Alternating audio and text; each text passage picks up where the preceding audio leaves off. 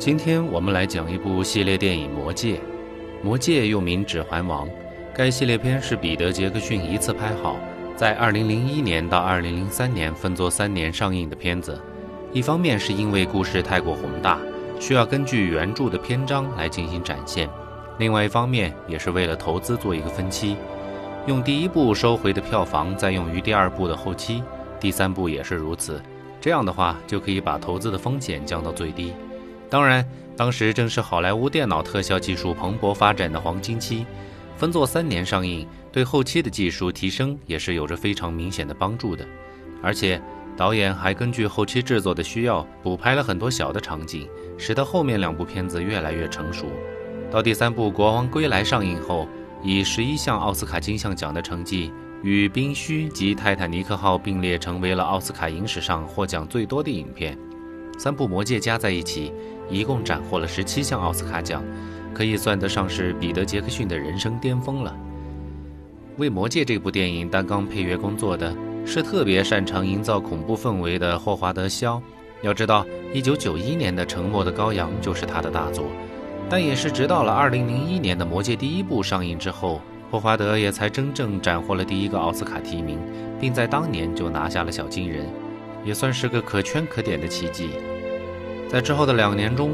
霍华德又凭借第三部《魔戒》的配乐，获得第六十一届金球奖最佳原创配乐以及第四十六届格莱美最佳原创影视音乐奖等等，并再次获得了当年的奥斯卡最佳配乐奖提名。霍华德以往的配乐风格其实还是属于典型的烘托氛围型音乐，单独聆听是个不小的挑战，因为它并没有明确的篇章质感。几乎所有的音乐都是伴随着画面的效果或者故事情节一秒一秒写出来的，是那种绝对服从于画面的音乐。但在魔戒的作品当中，霍华德一反常态，大量使用了歌剧式的创作风格，增加了很多人声的吟唱和协奏曲的风格，这样就让作品的层次感明显丰富了起来，也让专辑中的某些作品成为了可以独立聆听的曲子。正是因为这样的改变。才有了上述提到的第一次提名就中大奖的成绩。我相信当时上台领奖的霍华德肯定是百感交集，不是我之前不行啊，是没有让我发挥的空间呐。那么这一次我们的赏析将混合三部电影之中最优秀的曲目来给大家做出介绍，但主要还是集中在第一部电影的原声专辑之中，也就是前面提到过的获得奥斯卡小金人的那一个专辑。因为三部电影的每一个专辑当中都有大量的氛围音乐，并不适合单独聆听和做赏析，所以我们就干脆三部合二为一，一次性给大家讲完。类似的作品还有很多，就先预告一下。那么下一期我会给大家带来《饥饿游戏》三部曲的音乐赏析，他们的作者詹姆斯·纽顿·霍华德也是个非常有意思的音乐家。好了，回到本期的主角《魔戒》。我为大家精选了几首曲子，分别是不同曲风的代表作。这其中既包含了小提琴协奏曲、人声的吟唱、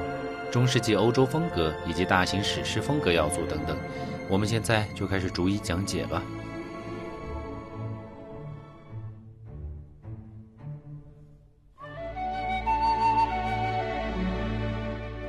第一首《Concerning Hobbits》，关于霍比特人。一首很有中世纪英国风味的室内古典小品，用笛子和乡村风味的小提琴演绎手法来做主角，弦乐在背后隐隐地衬托着，勉强可以算作是一首小提琴协奏曲。整体是一种充满活力和朝气的氛围，非常适合讲一个 long long time ago 的故事。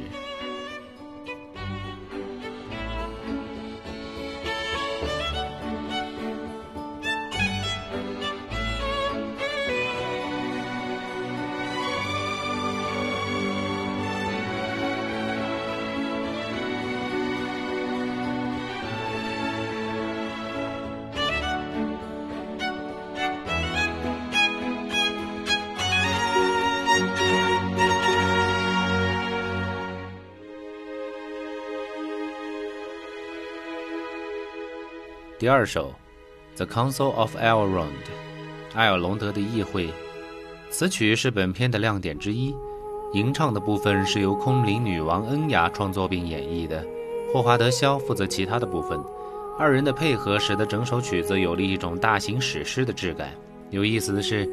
曲子的歌词用了一种叫做昆雅语的精灵语言来演唱。短短的两句歌词是关于一颗黑暗中带来光明的星辰的赞美诗，非常有意境。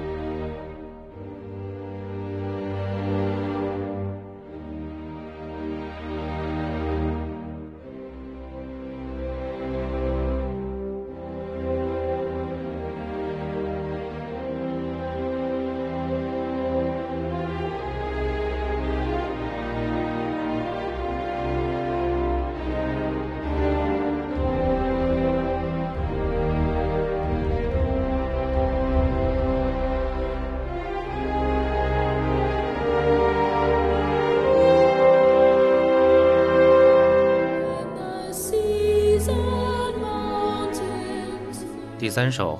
《The Breaking of the Fellowship》，团队的解散。我在这儿只取了整首曲子的后半部分，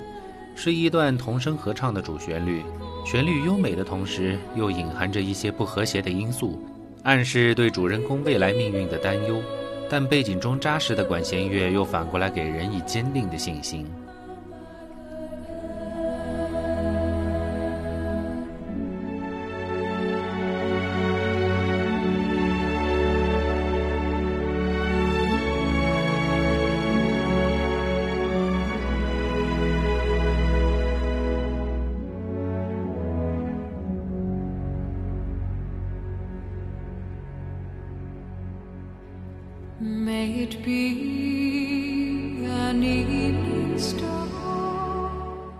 第四首《May It Be》，但愿如此，同样也是空灵女王恩雅的大作。与刚才提到的第二首不同，这首歌完全是恩雅的作品，歌词由英语和上述提到的精灵语组成。如果说要在世人之中找到一个最符合精灵气质的人，我想也许恩雅说自己排第二的话，没人敢说第一吧。恩雅的作品风格，无论在嗓音和配器上，都是朝着最空灵的方向去发展的。这在他早期的作品当中，基调就已经完全奠定下来，成为了为数不多的新世纪音乐风格当中能够用吟唱来表达的音乐家。而且几十年如一日，把这种空灵的风格做到了极致，让自己的嗓音成为了一张名片，只要一开口，你就知道是他。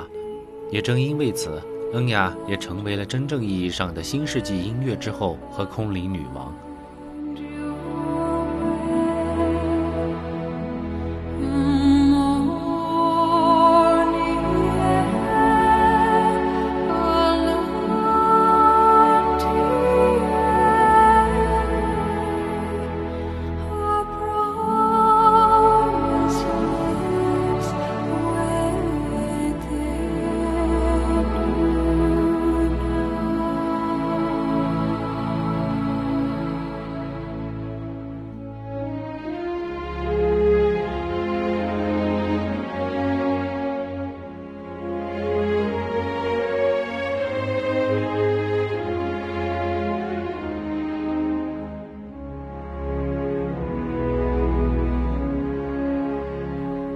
好了，今天的原声赏析就先到这儿吧。喜欢我节目的朋友，记得关注、评论并转发。我们下期再见吧。